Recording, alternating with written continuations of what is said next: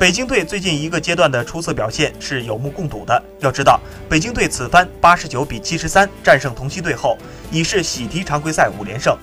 尤为值得一提的是，北京队喜提五连胜期间所战胜的对手都是江浙沪地区的球队，其中就包括争冠热门球队广厦队。而北京队之所以能够连克江浙沪地区球队，则得益于团队篮球与出色防守。北京队于本赛季开局阶段的发挥，实则是难言理想的。他们前六轮比赛仅仅拿到两胜四负，但就在这危难时刻，知耻而后勇的北京队终于换回状态。